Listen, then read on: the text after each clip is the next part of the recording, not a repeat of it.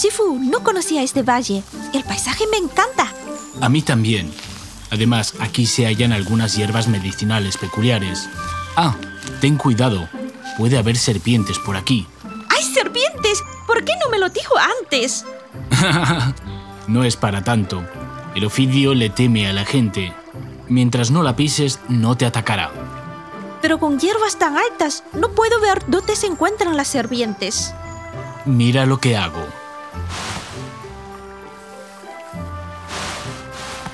Camina golpeando la maleza con el bastón y ahuyentarás a los reptiles.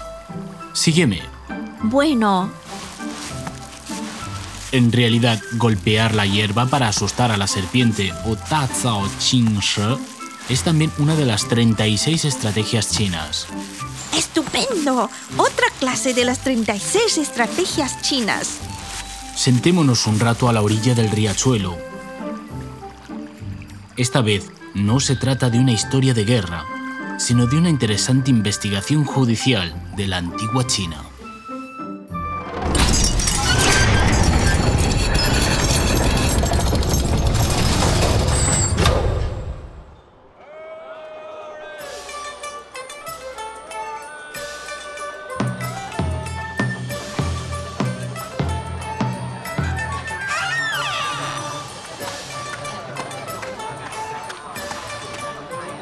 ¿Quién es la persona que toca tambor a la puerta del ayuntamiento?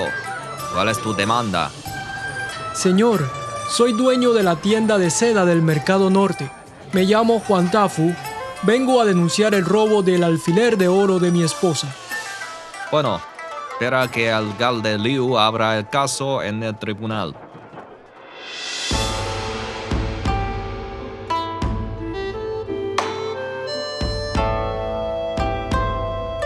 Las 36 Estrategias Chinas, una producción de Onda China.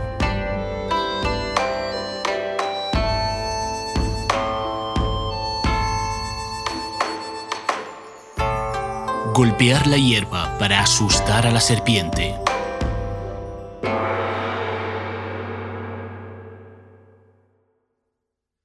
Liu Tsai fue un famoso literato de la dinastía Song del Sur a sus 23 años aprobó el examen nacional para trabajar como funcionario local. Liu se distinguía por su modestia e integridad.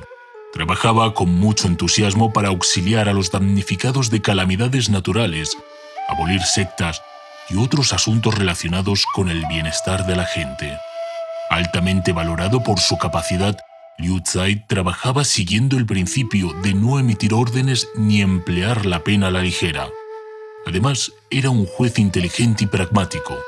En la historia han quedado registrados varios casos que Liu resolvió ingeniosamente cuando trabajaba como alcalde de Taixing.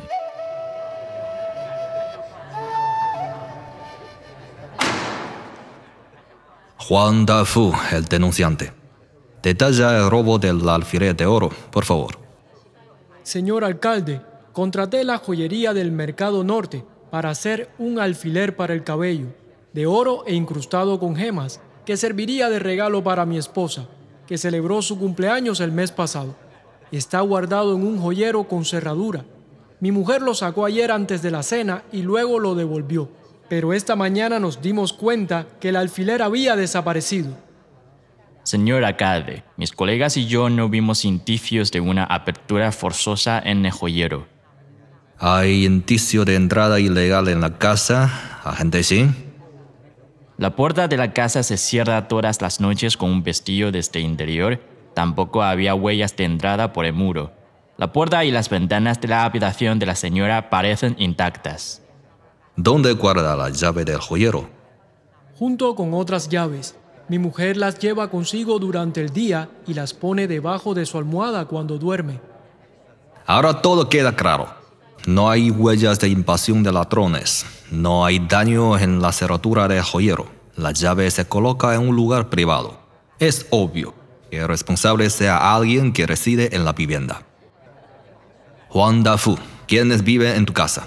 ¿Quiénes de ellos pueden entrar en la habitación de la señora con frecuencia? Además de mi señora y yo, nuestros dos hijos, uno de cinco años y el otro de tres años, también viven en la casa un mayordomo viejo que ha trabajado en mi casa desde que mi padre era joven, una doncella que sirve exclusivamente a la señora y a los chicos, una criada encargada de la limpieza y un cocinero. Si hablamos de las personas que frecuentan la habitación, entonces las dos sirvientas, además de los pequeños. Son precisamente las sospechosas. Agente Xin, tráigalas al tribunal enseguida. Sí.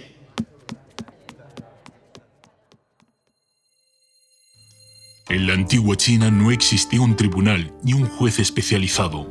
Los jefes ejecutivos locales eran responsables de juzgar todos los casos criminales y civiles. Había agentes del gobierno que se encargaban de realizar indagaciones en las escenas del crimen y detener a los sospechosos. Sin embargo, en la época que todavía no se habían inventado los métodos científicos para la investigación criminal, las confesiones de los sospechosos eran el fundamento más importante para condenarlos.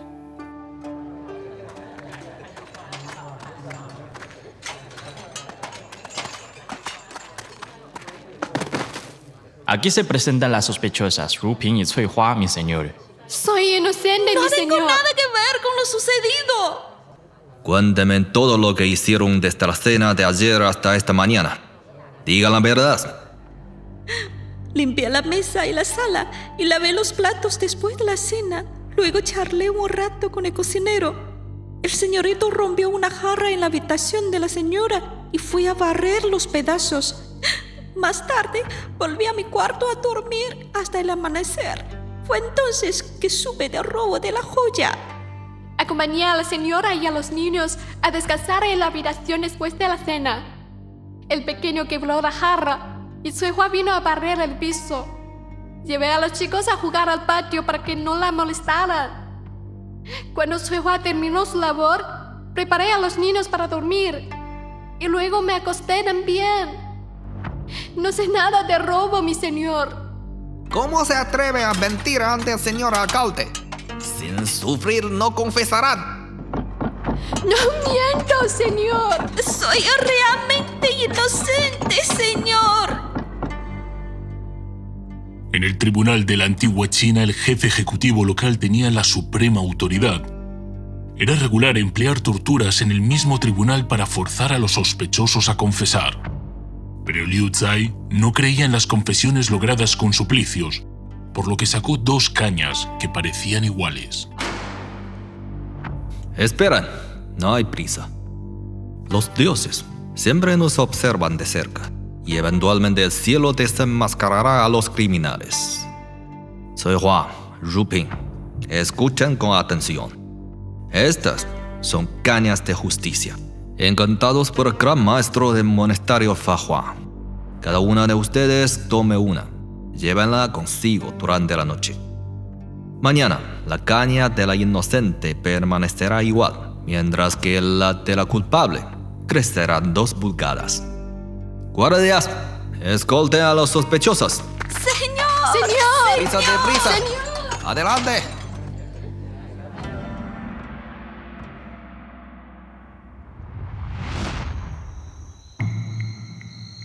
Sosteniendo su caña de justicia con mucho cuidado, ambas sospechosas pasaron una noche insomne. Desde luego, la verdadera responsable la pasó especialmente atemorizada. ¿Qué voy a hacer? ¿Qué voy a hacer?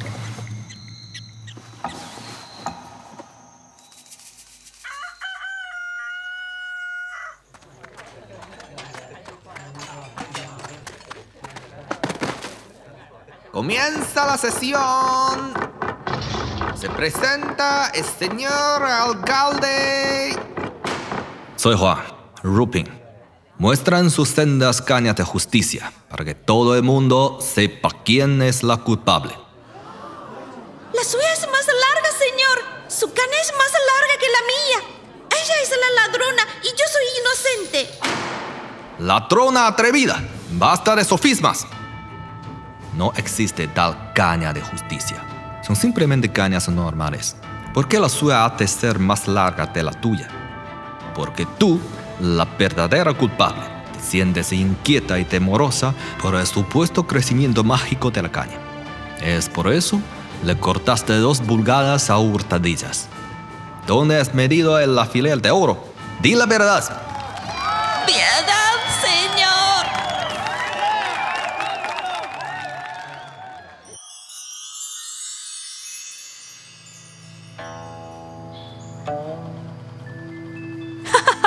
La ladrona era muy supersticiosa. Si fuera yo, no me asustaría por tonterías como la caña de justicia.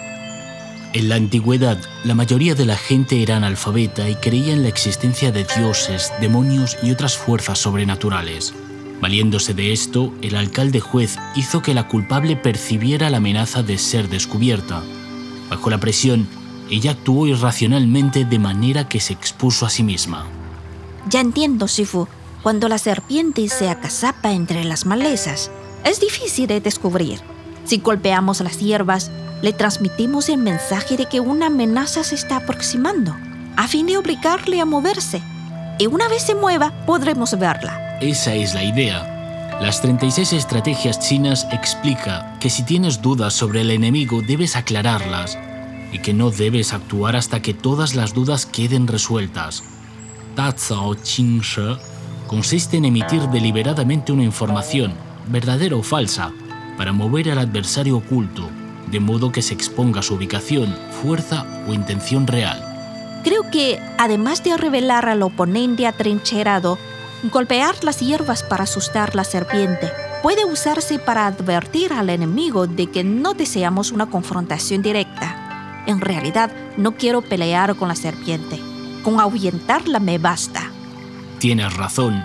Incluso en algunas ocasiones podemos utilizar esta estrategia con nuestro aliado. Nunca lo he escuchado. En vísperas de la fundación de la República Popular China en 1949, Lu Han, gobernador de la provincia de Yunnan y simpatizante del movimiento de izquierda, mantenía una estrecha relación con el Partido Comunista de China. El líder nacionalista Chiang Kai-shek, muy preocupado por la situación en Yunnan, citó a Lu Han personalmente y le exigió golpear a las fuerzas comunistas en la provincia. Lu intentaba proteger a sus amigos, pero no quería romper de repente su relación con el gobierno central. Por eso, primero embargó y disolvió el Parlamento provincial bajo el pretexto de contener la infiltración de fuerzas izquierdistas en la legislatura. No empezó a perseguir hasta el día siguiente a las personas que Chan le ordenó arrestar. En ese momento, tras recibir la advertencia del incidente en el Parlamento, los miembros del Partido Comunista ya habían escapado.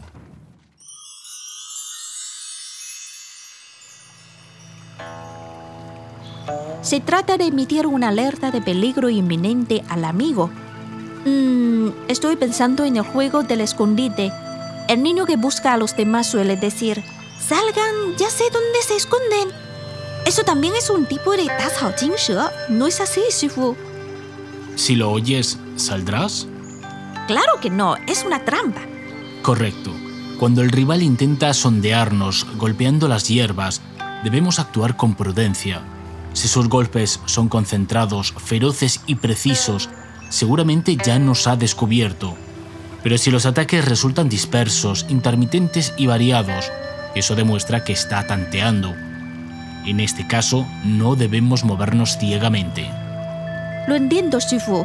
Cuando uno lleva a cabo una operación secreta, suele mantener alta vigilancia, así que puede sobrereaccionar ante las amenazas.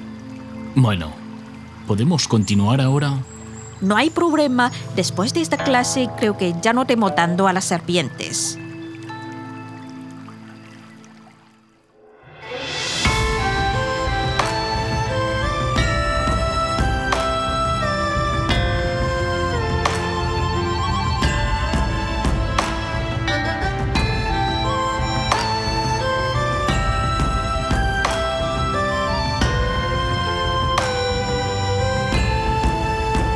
Las 36 Estrategias Chinas, una producción de Onda China.